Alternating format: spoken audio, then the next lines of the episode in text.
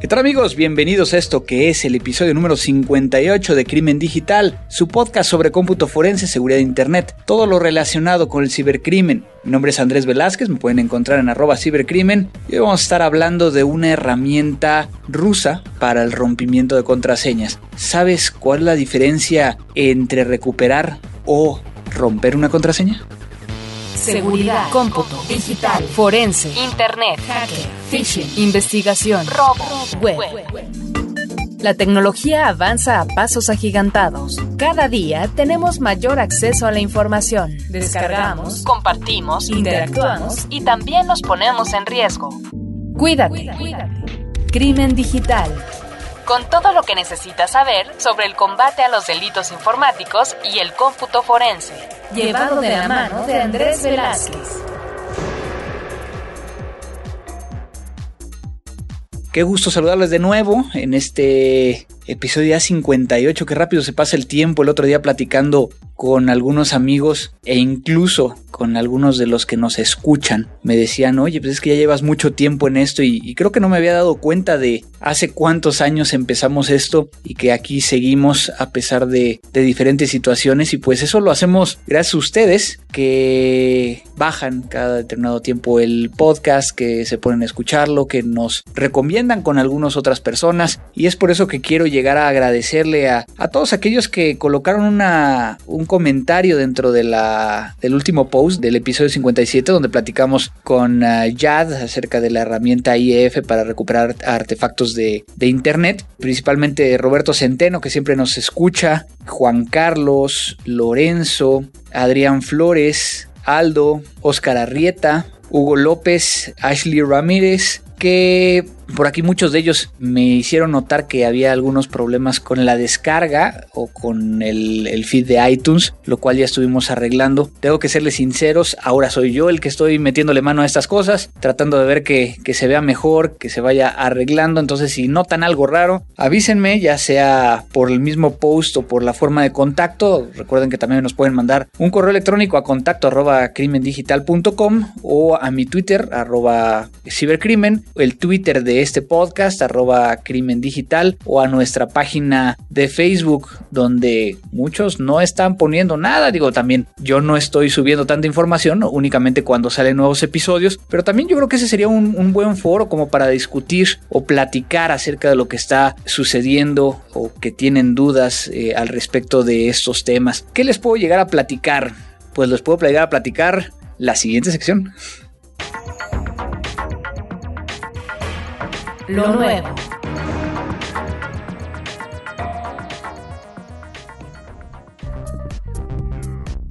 Pues vengo regresando de Las Vegas, Nevada, en Estados Unidos, que realmente el, evento eh, al que fui, a, la, Conferencia Internacional de Crímenes de Alta Tecnología eh, o HTCIA, fue no realmente dentro de Las Vegas, sino a un ladito en Summerlin, Las Vegas, eh, Summerlin, Nevada, perdón, donde en este año cerca de 600 participantes se reunieron para poder llegar a asistir a estos tres días de conferencias y que la gran ventaja de este foro es de que no está orientado a productos, sino que muchas de las, de las conferencias lo que buscan es poder llegar a, mostrar cosas nuevas, nuevas metodologías, nuevas ideas. Y tuve la, fortuna de, ser invitado y aceptado para, dar una ponencia, la cual hablé de una nueva metodología que he estado trabajando y que espero más adelante poder llegar a compartirles a todos ustedes, del cual tuve la fortuna de que muchos me respondieron o muchos de los asistentes les hizo mucho clic esta nueva idea de, de generar perfiles y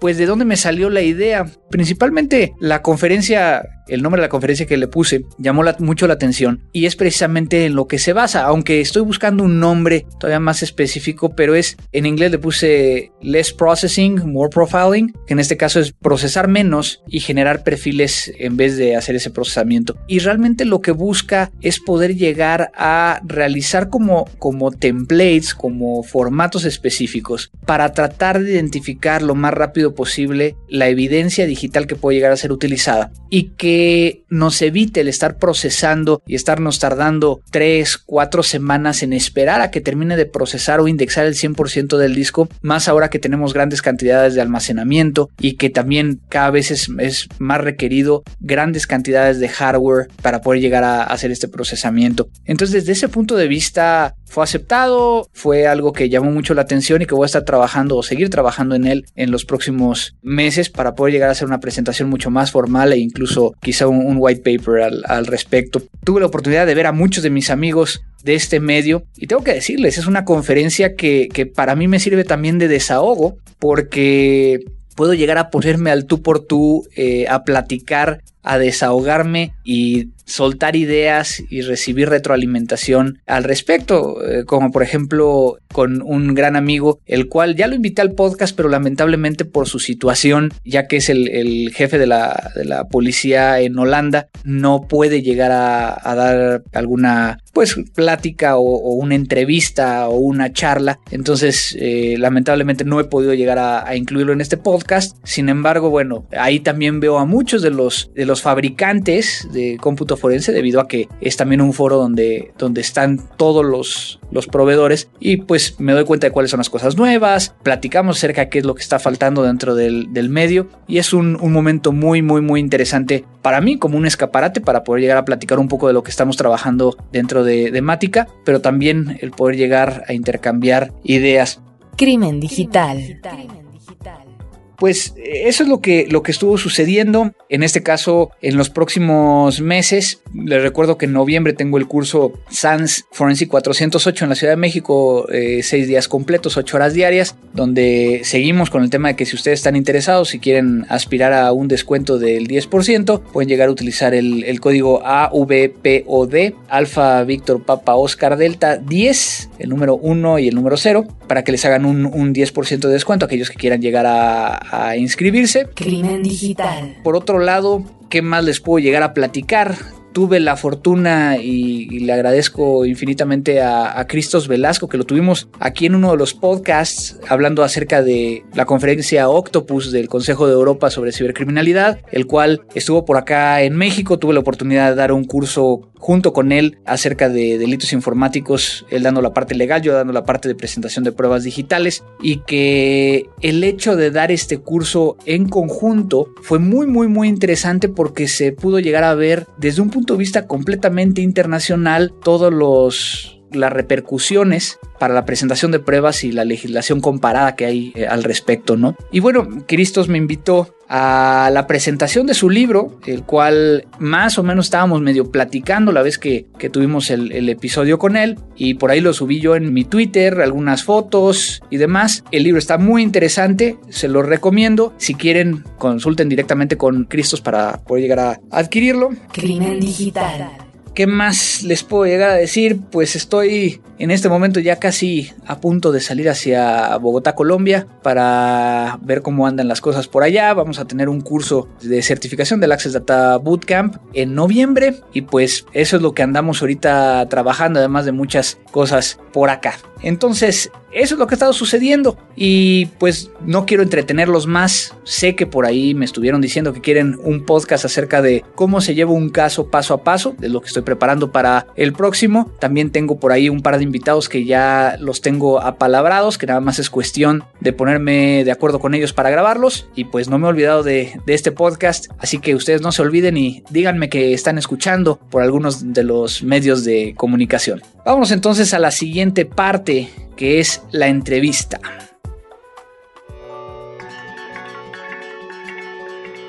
La entrevista.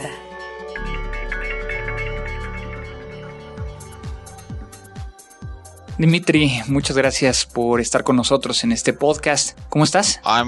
Muy bien, muchas gracias por invitarme. Bueno, como bien sabes y te platiqué hace rato, este podcast normalmente los invitados se presentan a sí mismos, así que ¿Quién es Dimitri? ¿De dónde es? ¿Cómo es que se involucró en este mundo de la forencia digital? Well, uh, my name is uh, Dimitri Samin. I'm both founder and uh, president of uh, Passware. Mi nombre es Dimitri Somin. Soy fundador y presidente de Passware. Hemos estado en el campo forense digital durante los últimos 15 años, básicamente desde que me gradué de la Universidad Estatal de Moscú. Estaba estudiando una maestría en matemáticas ahí y me interesó el campo de la criptografía. Y así es como empezó. And that's how it began. Y bueno, creaste esta herramienta llamada Password y que se fue del lado forense. ¿Cómo, cómo empezó todo este tema? Uh, you know, it was actually an accident. So I was I was having a, a diary in Microsoft Word document that was password protected. ¿Sabes? En realidad fue un accidente. Llevaba una bitácora en un documento de Word de Microsoft que estaba protegido por contraseña. Cambié la contraseña y de alguna manera teclé mal una palabra. Así que básicamente dejé mi bitácora con años de anotaciones tras una contraseña desconocida. Traté de encontrar una herramienta en Internet, pero no tuve éxito. Y pensé, bueno, soy maestro en ciencias sé de criptografía, así que probablemente esto tenga solución. Entonces desarrollé una herramienta gratuita, recuperé exitosamente mi contraseña y puse la herramienta en línea como Cardware, de modo que si querías podías enviarme una postal, y durante los primeros dos años recibí varios cientos de postales provenientes de todo el mundo. And during the first like couple of years I received over several hundred postcards from all over the world. Qué bien. Yeah. It was really a very interesting experience for me. But uh, Sí, fue una experiencia sumamente interesante para mí, pero después de algunos años de mantener esta herramienta, empezó a ocupar más y más de mi tiempo, así que decidí tratar de hacerla comercial, y a los pocos años entendí que hay un muy buen mercado ahí, para investigadores de computadoras, investigadores privados o agentes de la ley que necesitaban ese tipo de herramientas. Uh, those kind of tools. Hay algo que he venido tratando de entender a lo largo de los años que he practicado a nivel de esta disciplina y es la parte de recuperación de contraseñas con esta parte de rompimiento. ¿cuál, ¿Cuál es la diferencia entre recuperación y rompimiento en el entorno forense y cómo debemos usarlo? No, well, this is basically a tool. No, esto es básicamente una herramienta. Es como pensar en una pistola. Uno puede usarla siendo un policía o usarla siendo un criminal. Entonces, esta herramienta, estamos hablando de Password, puede ser utilizada en ambas direcciones, pero, pero las ventajas de Password sobre otras herramientas que hemos hablado eh, previamente es que todo está en una sola aplicación. ¿Qué más puedes compartir con la gente que nos escucha al respecto de esto? So the software supports over el software soporta más de 200 tipos de archivos, básicamente todos los tipos de archivos que existen, documentos de Word, hojas de cálculo, archivos Adobe PDF, en fin, cientos de tipos de archivos. El software es fácil de usar, pero también tiene características avanzadas que pueden ser usadas en cómputo forense, por ejemplo, al trabajar con imágenes de memoria, tanto de memoria virtual como de Windows o de Mac, archivos de hibernación, archivos de paginación, etc. Así que es una herramienta muy avanzada que soporta muchas de las aplicaciones que existen.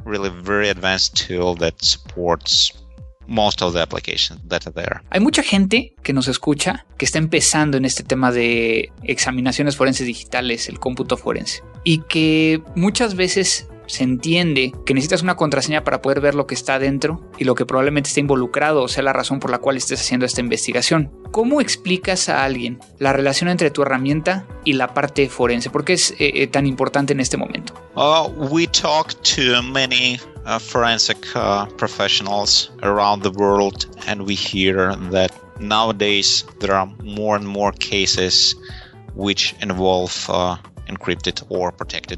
Hablamos con muchos profesionales forenses alrededor del mundo y escuchamos que cada vez hay más y más casos que involucran datos cifrados o protegidos. Entonces, hablé con mi colega en Turquía hace algunos años y me dijo que en Turquía más del 90% de los casos tenían por lo menos un archivo cifrado o protegido por contraseña. Y bueno, como se puede suponer, si alguien está tratando de proteger cierta información, esta puede ser potencialmente valiosa, y encontrar o no ese tipo de información puede definir un caso.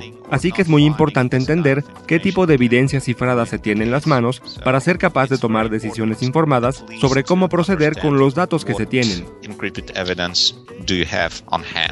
to be able to make uh, informed decisions on how to proceed with uh, the data that you have. Y también hay situaciones como el archivo de hibernación en la Mac que puedes llegar a recuperar y tener la contraseña. ¿Cómo, cómo llegaste a este punto? ¿Cómo, ¿Cómo lo integraste a, esta, a tu herramienta? Porque a veces no entendemos realmente cómo eh, gente como tú o compañías como la tuya llegan a encontrar e incluir estas cosas. ¿Cómo fue? Well, it usually all starts uh, with a problem. So a lot of our customers, a lot of law enforcement comes to us and tells us, okay, guys, we have this locked computer.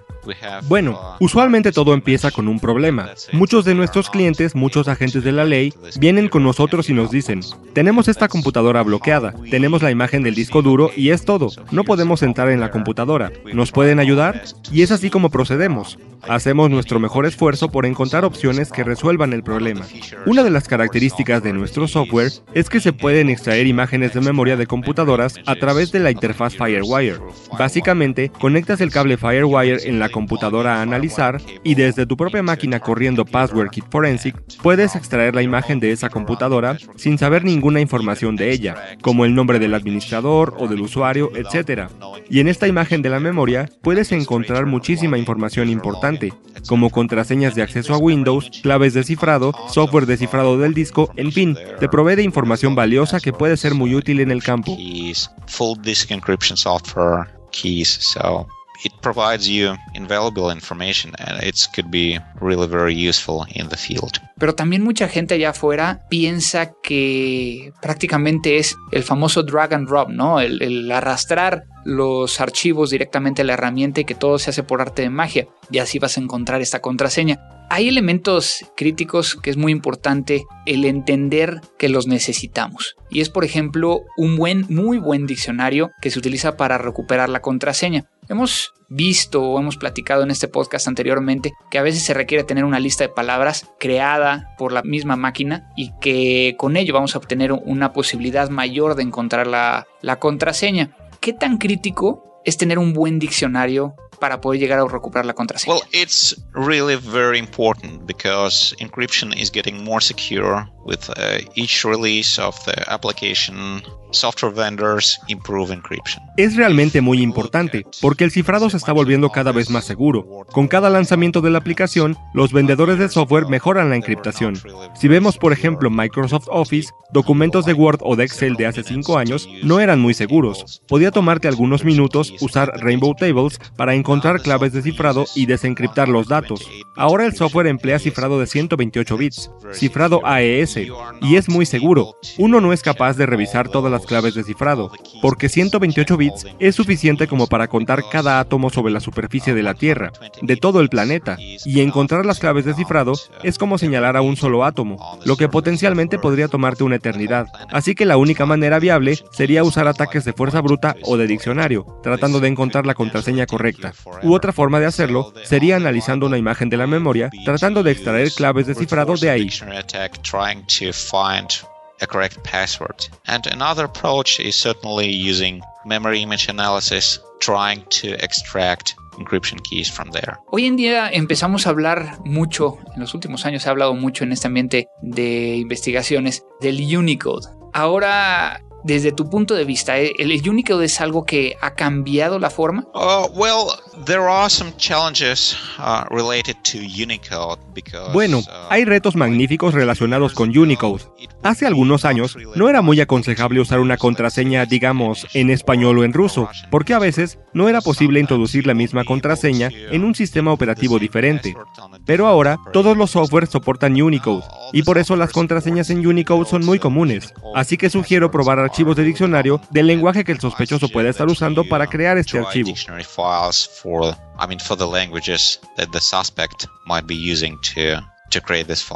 En este momento, ¿cuáles son los desafíos para ti, para tu compañía, para el ámbito de la recuperación de contraseñas o rompimiento de contraseñas? ¿Cuáles son los retos más importantes que te estás enfrentando y, y cuál es el futuro de ellos? Well, one of the challenges is people are getting more experienced using encryption.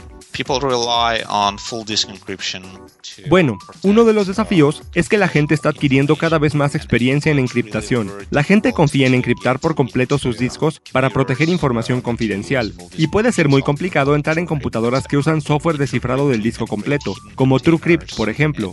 En TrueCrypt puedes crear contenedores ocultos, de modo que puedas poner una contraseña de arranque y la computadora inicie con un sistema operativo. Pero si tecleas una contraseña diferente, la computadora puede arrancar en un ambiente completamente distinto, con información potencialmente escondida. Y esto puede ser un gran reto para los investigadores y para nosotros. Entonces sí, tratamos de proveer a los investigadores con la mejor herramienta al momento para combatir cualquier tipo de cifrado. Pero aún así, la encriptación es segura y la gente está adquiriendo mayor experiencia. Así que los investigadores deben estar más preparados en términos de evidencia cifrada. Computer investigators need to be more educated in terms of una de las últimas cosas que quiero preguntarte y es de que hace tiempo a la gente le gustaba jugar en línea y hablaban acerca de los GPUs, estos pequeños chips que permiten llegar a hacer una aceleración. Pero hoy en día estos GPUs ya están dentro del ambiente forense y que lo que se hace es utilizar estos GPUs para poder llegar a acelerar, tomar ventaja en la recuperación rompimiento de contraseñas. Incluso recordaremos que el PlayStation se convirtió en un elemento muy importante para que los gobiernos o las, los policías de Estados Unidos las utilizaran para acelerar este proceso de rompimiento. ¿Cómo fue tu acercamiento con esta parte de acercarte a los GPUs y qué estás haciendo al respecto? Well, modern GPUs are basically very cheap supercomputers. So if you take a desktop PC, there could be like a processor with 8 cores, Bueno, más que GPUs, son básicamente supercomputadoras muy baratas. Si tomas una computadora de escritorio, puede haber un procesador con 8 núcleos, o tal vez un par de procesadores, un par de CPUs, sumando un total de 16 núcleos. Y una sola tarjeta de GPU puede tener miles de núcleos, así que el poder de cómputo es inmenso. Y esas tarjetas son muy paralelas, así que son muy adecuadas para romper contraseñas de los tipos de cifrado que se usan actualmente. Pero los proveedores de software están tratando de prevenir que la comunidad forense use GPUs de forma eficiente. Por ejemplo, la última versión de archivos de PDF de Adobe usan un cifrado que cambia dinámicamente el tipo de encriptación, lo que evita usar GPUs eficientemente. Y yo creo que otros proveedores van a empezar a usar lo mismo. Uh, and I expect other vendors to use uh, same approach. Dimitri, muchas gracias por compartir con nosotros. ¿Hay algo más que quieras llegar a agregar de ti, de la herramienta o algo que quieras compartir con todos los que nos están escuchando? Well, my advice to computer forensics is try to preserve, try to collect as much information as possible and try to use it. Bueno, mi consejo para quienes practiquen el cómputo forense es, traten de adquirir y preservar tanta información como les sea posible y traten de usarla. Si se topan con una computadora que está encendida, asegúrense de capturar una imagen de la memoria. Si una unidad con cifrado completo está montada y ustedes apagan la computadora, podrían no encontrar nunca las claves de cifrado o contraseñas, y perderían esa información para siempre. Traten de buscar en lugares no tan obvios, como archivos de hibernación o archivos de paginación. Esos archivos también pueden contener contraseñas de sitios web, claves de cifrado o algunos otros artefactos.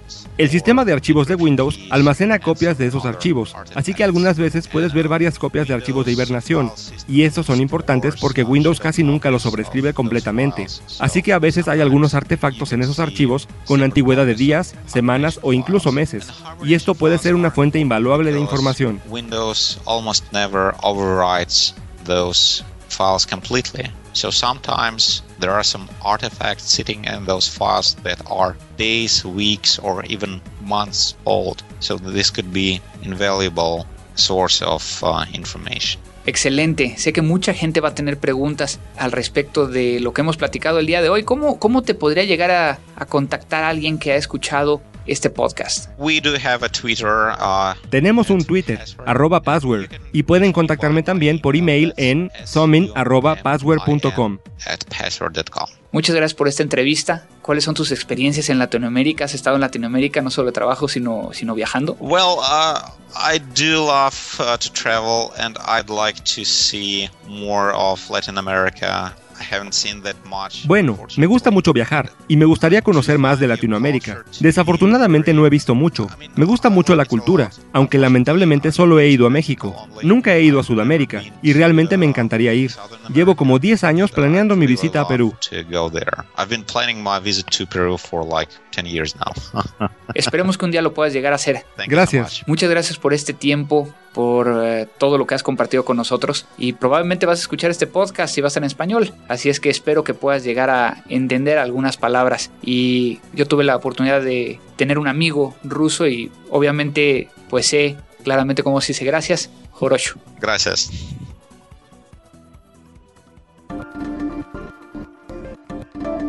Música.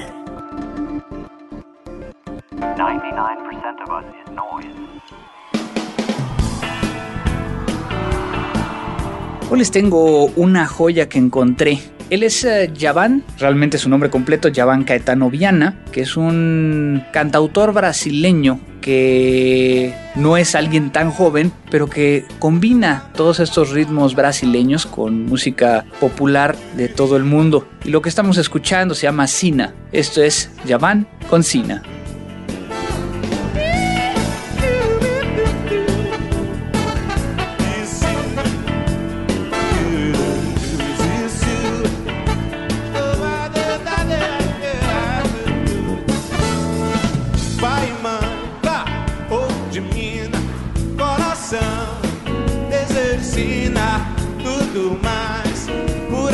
Pura rotina jaz. Tocarei seu nome pra poder falar de amor, minha princesa, a nuvem da natureza, tudo mais, pura beleza jaz. A luz de um grande prazer é irremediável neon. Quando o grito do prazer soltar o ar,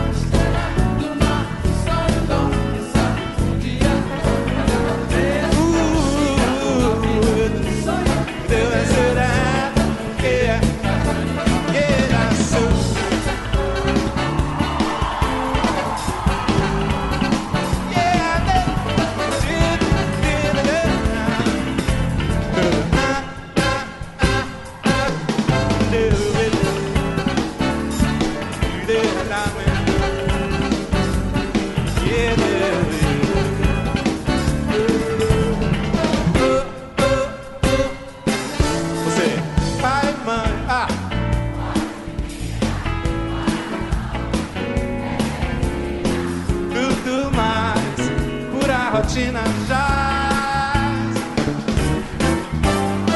De amor, minha princesa, amor da natureza. Tudo mais, pura beleza jaz. Oh. A luz um grande prazer é irremediável neon.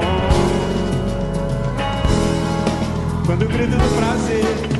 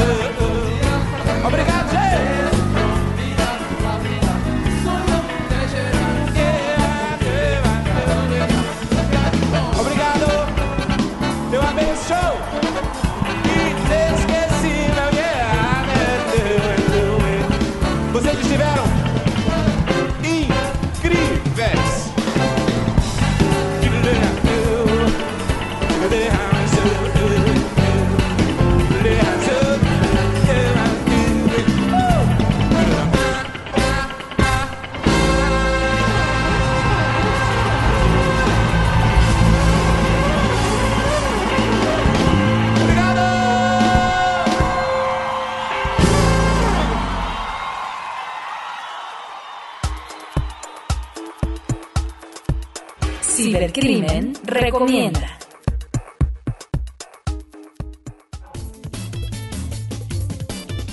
Pues en la parte de la recomendación el día de hoy les traigo algo que a lo mejor muchos de ustedes ya usan, que han escuchado, pero que me puse a pensar por qué no había hablado de este software, que aparte es software libre, que fue con uno con los que empecé yo a, aprender acerca de, forense y que tuve la fortuna de, volver a ver a su creador hace un par de semanas, precisamente en la Conferencia Internacional de Crímenes de Alta Tecnología, y es el nombre del creador, Brian Carrier, el cual muchos de ustedes ya deben de conocer porque les he platicado de este libro que se llama File System Forensic Analysis, que es una de las Biblias importantes para entender cada una de las partes de las cuales están conformadas los sistemas de archivos y cómo podemos llegar a hacer búsquedas específicas a nivel eh, forense. Y en este caso, Brian Carrier, si bien ese libro fue parte de su tesis de doctorado, su proyecto de doctorado, justo en ese proceso lo que hizo fue crear esta herramienta llamada Autopsy,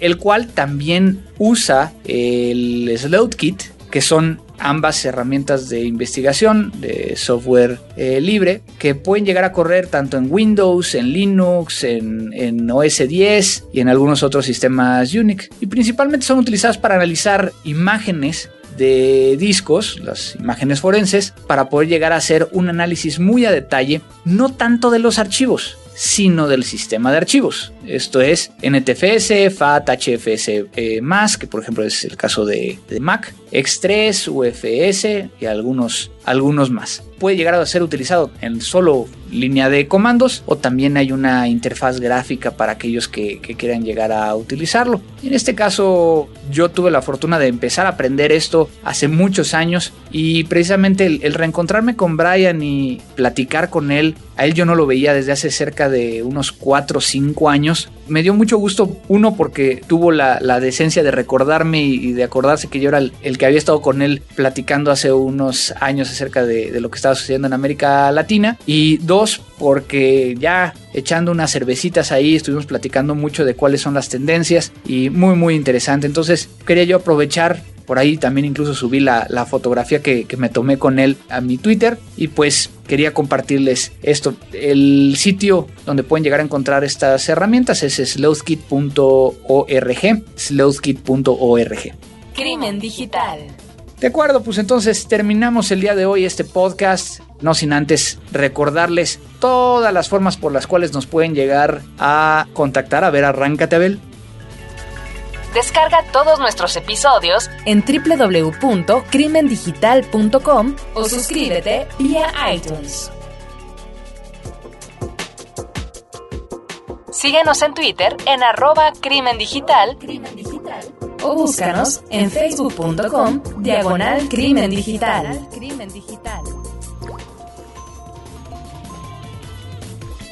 Y pues agradecerle a Abel por la edición y subir este podcast a la, a la página, al cual, bueno, a final de cuentas, todos ustedes han escuchado que desde el, prácticamente desde el inicio de este podcast siempre le agradecido. Muchas gracias, Abel, por, por aguantarnos todos estos años también. Y pues, gracias a ustedes que nos están escuchando, que hacen posible el que sigamos haciendo esto. Recuerden que tenemos un pequeño botón de donaciones, gracias a todos los que han estado eh, donando.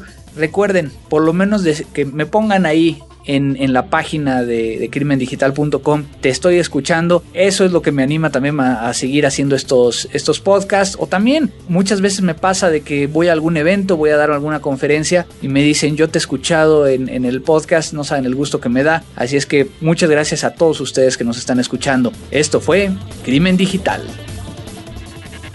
La tecnología avanza más y más cada día.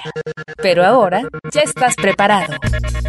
La mejor información sobre cómputo forense y seguridad informática solo aquí, en www.crimendigital.com.